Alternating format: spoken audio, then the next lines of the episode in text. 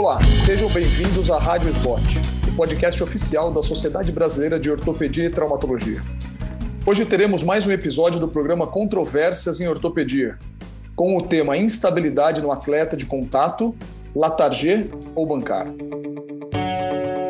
Eu sou o Dr. Maurício de Paiva Rafaeli, membro do Instituto Naion, filiado à Sociedade Brasileira de Cirurgia de Ombro e Cotovelo, e irei conversar com o Dr. Jair Simer, que é o cirurgião de ombro e cotovelo de Vitória do Espírito Santo, membro da Sociedade Brasileira de Ortopedia e Traumatologia e da Sociedade Brasileira de Cirurgia de Ombro e Cotovelo, e também com o Dr. Paulo Pilucci, que é cirurgião de ombro e cotovelo do IOT e o Hospital São Vicente de Paula de Passo Fundo, membro da Sociedade Brasileira de Cirurgia de Ombro e Cotovelo e da Sociedade Brasileira de Ortopedia e Traumatologia, e ele é atual membro da SET da SBOT também. É, esse tema a gente pode começar a falar durante várias, de várias maneiras. A gente pode falar sobre o atleta de contato e a instabilidade do seu ombro.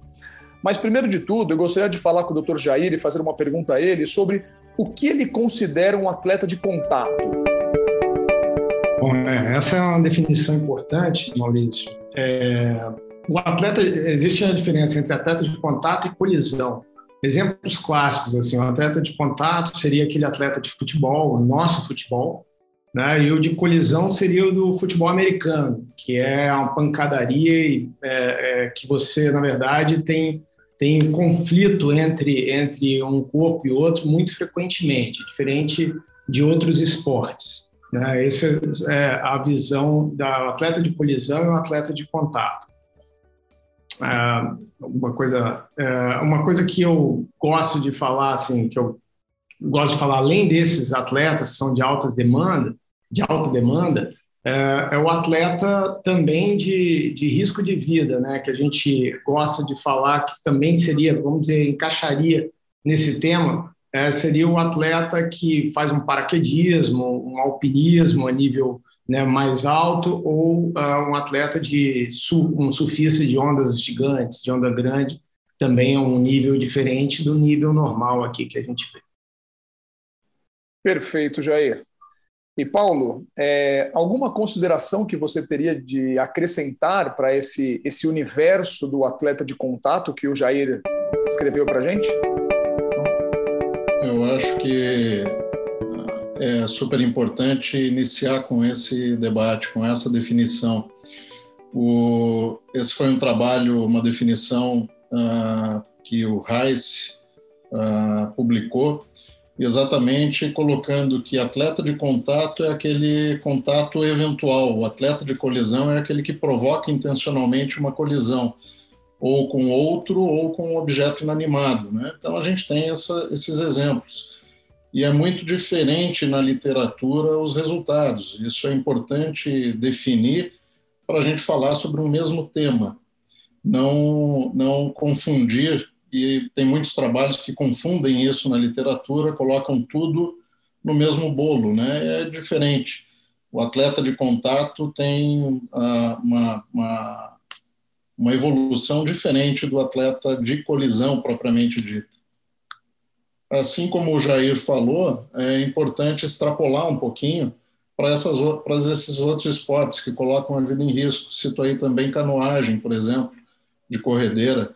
São esportes que a pessoa se coloca em risco e é importante uh, definir que tipo de atleta a gente está tratando, não só o, o de colisão, mas aquele que demanda uma atenção especial. Perfeito, Paulo.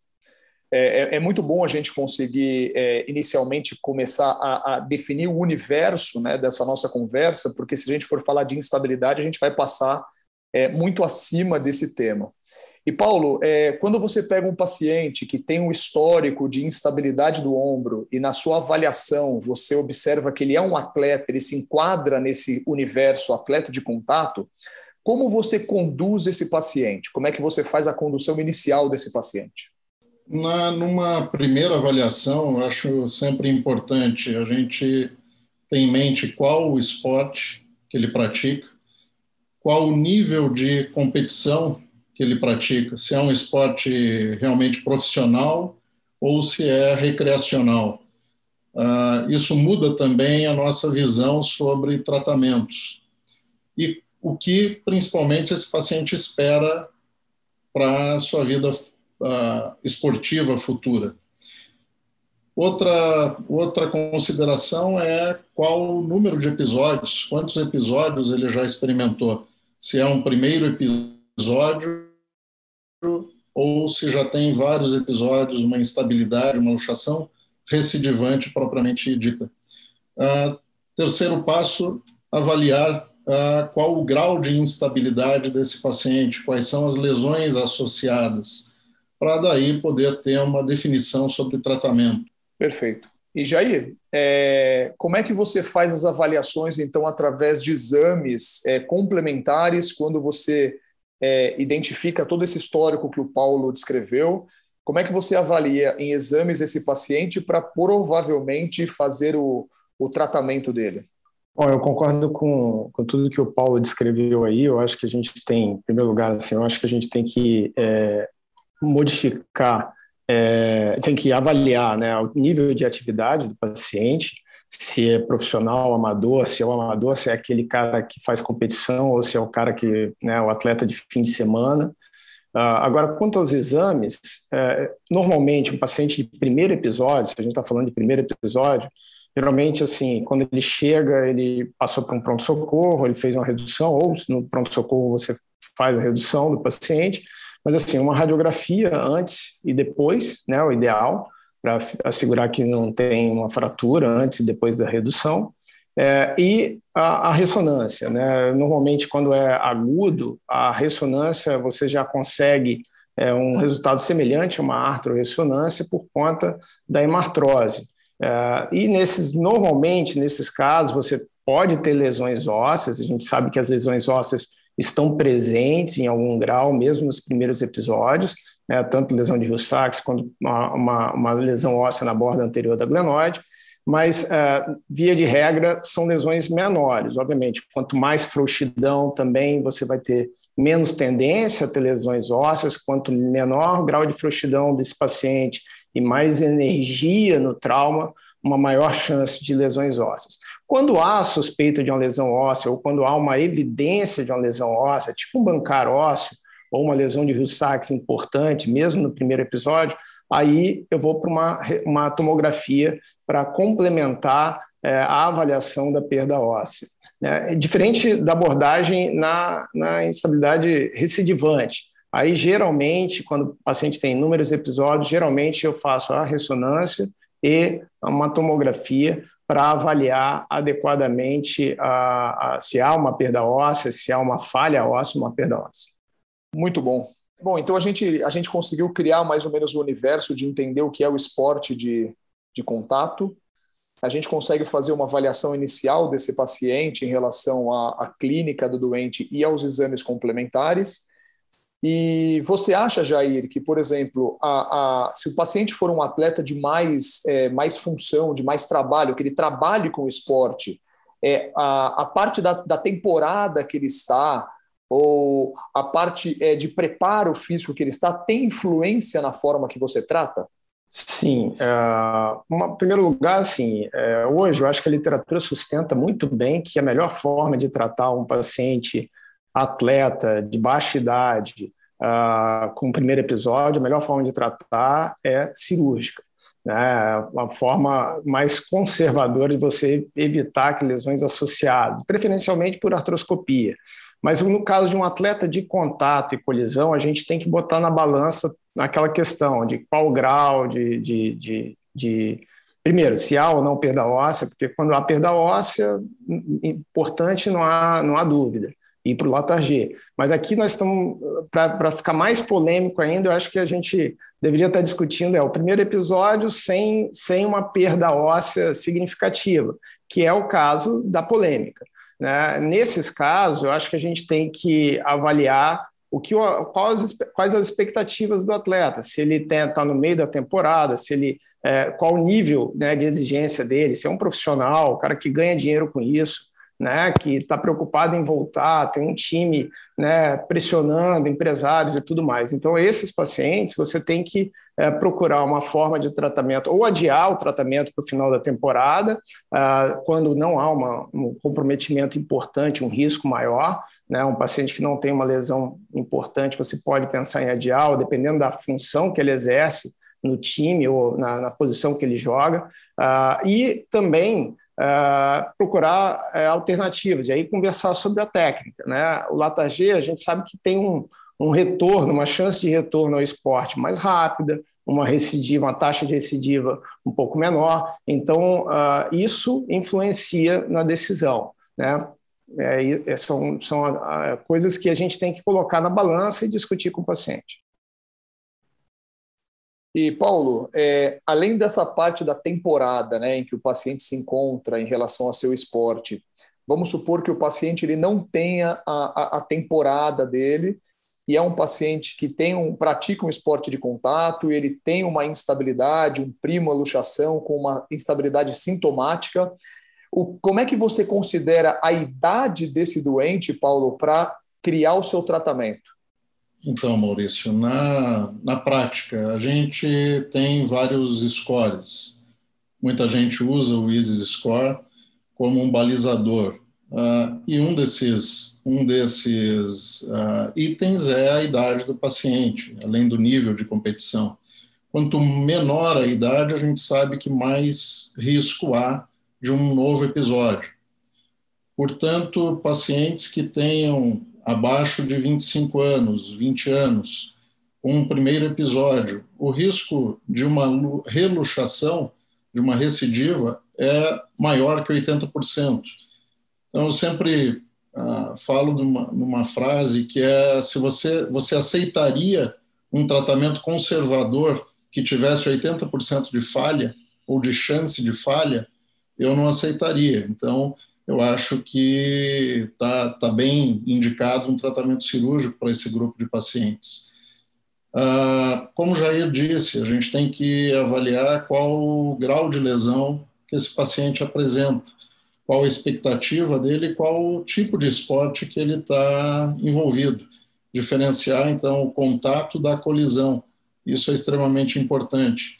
Tem um trabalho bem recente, publicado esse ano, do grupo do Hospital Italiano, ali de Buenos Aires, do Max Canaleta, que ele exatamente compara esse grupo de pacientes, colisão versus contato, e o, em uh, tratamento artroscópico uh, por reparo, fazendo o reparo da lesão labral.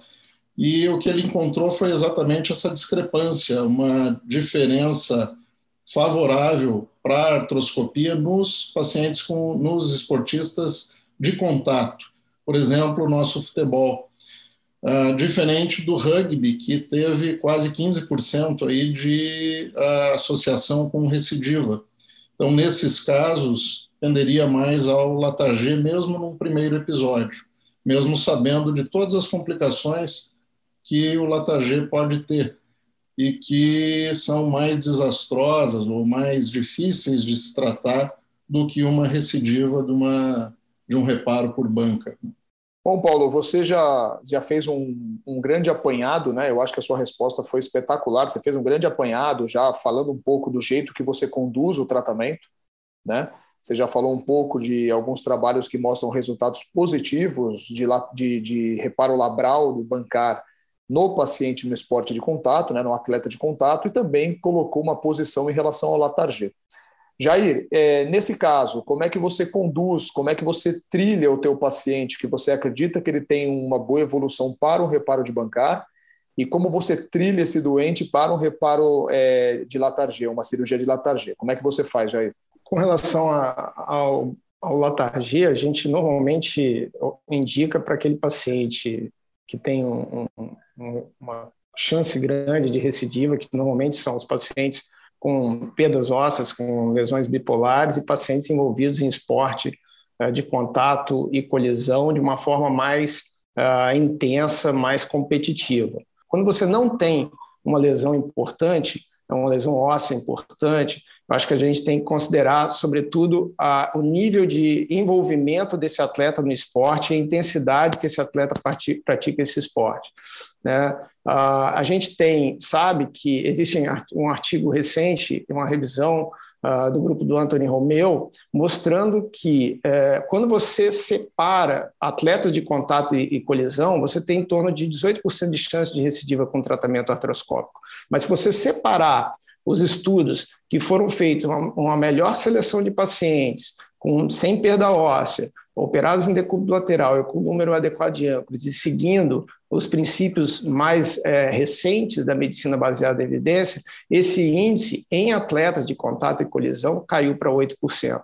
Então, existe um espaço para tratar por artroscopia. Uma outra coisa importante é que o Latagê tem um trabalho recente na, na American Journal of Sport Medicine mostrando que o Latagê no primeiro episódio, né, comparando com Latagê em episódios de recidivas, de luxações recidivantes, você tem resultados semelhantes, porém uh, uma maior chance de dor residual na, no Latagê quando feito no primeiro episódio.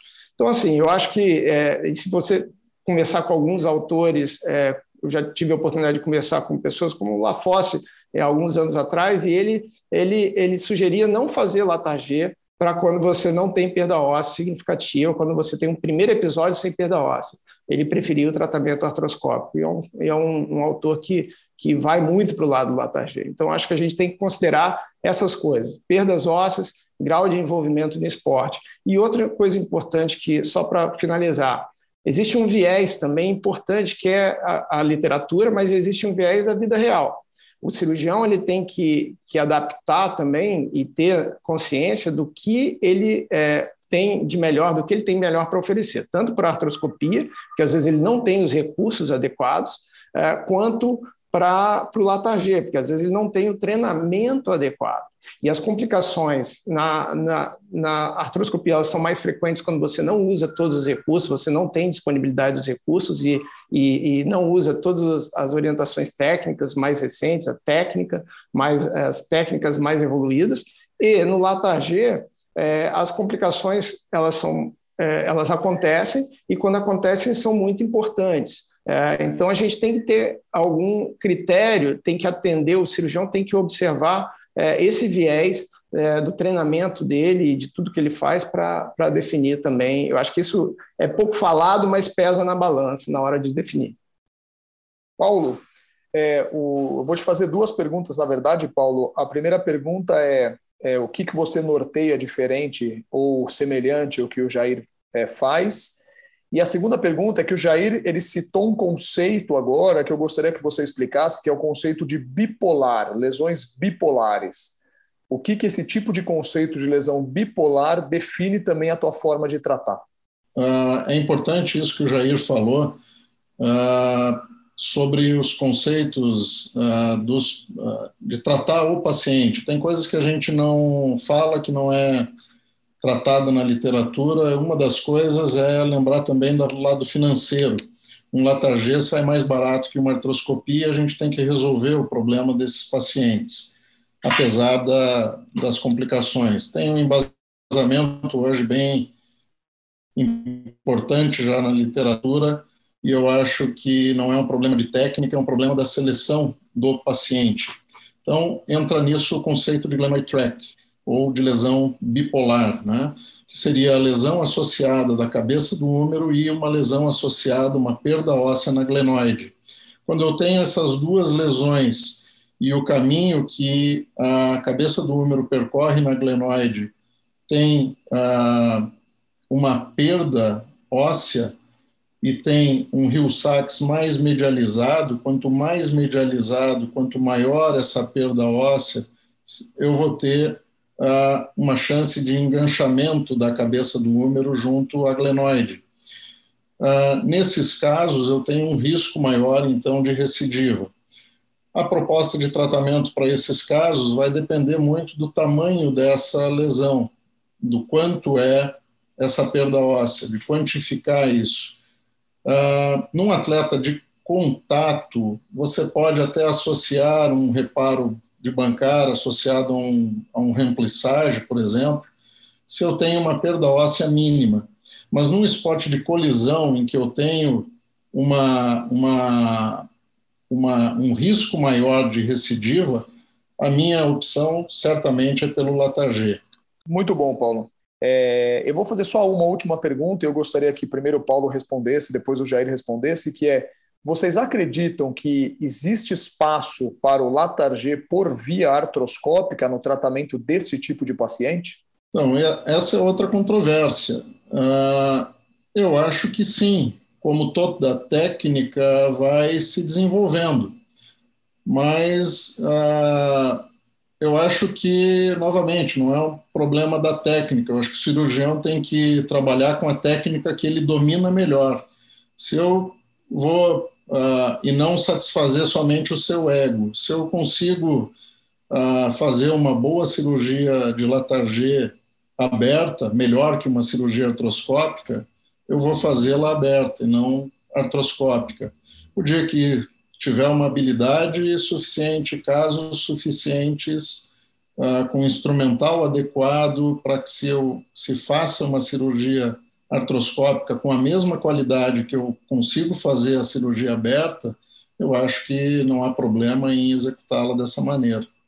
É, eu concordo, concordo com o que o Pilusky falou. Eu acho que, assim, em parte, o problema é que a gente não tem uma técnica desenvolvida de forma é, suficientemente é, boa para tornar essa técnica reprodutível para todos os cirurgiões.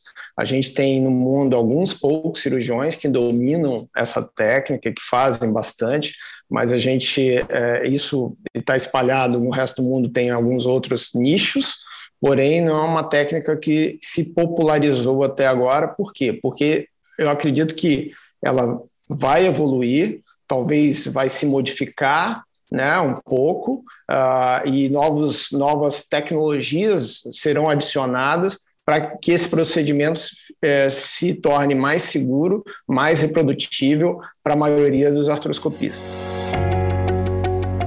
Bom, é, eu gostaria de agradecer ao Jair, é, grande amigo, e ao Paulo, que é um, um excelente amigo que eu tenho, são dois grandes colegas na cirurgia de ombro e cotovelo, em que eu tenho a oportunidade de estar sempre junto e estar sempre é, participando de webinar, de podcast com vocês dois. Eu queria agradecer muito ao Paulo e ao Jair, agradecer a SBOT e eu espero que esse podcast possa somar para tentar guiar os nossos colegas ortopedistas no tratamento do paciente com é, a instabilidade do ombro e o paciente no atleta de contato, para tentar guiá-lo no tratamento.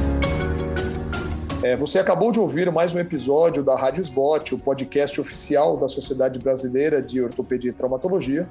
Não esquecendo que todas as edições estão disponíveis no site www.sbot.org.br e também nas principais plataformas de streaming. Nos vemos no próximo episódio. Até lá!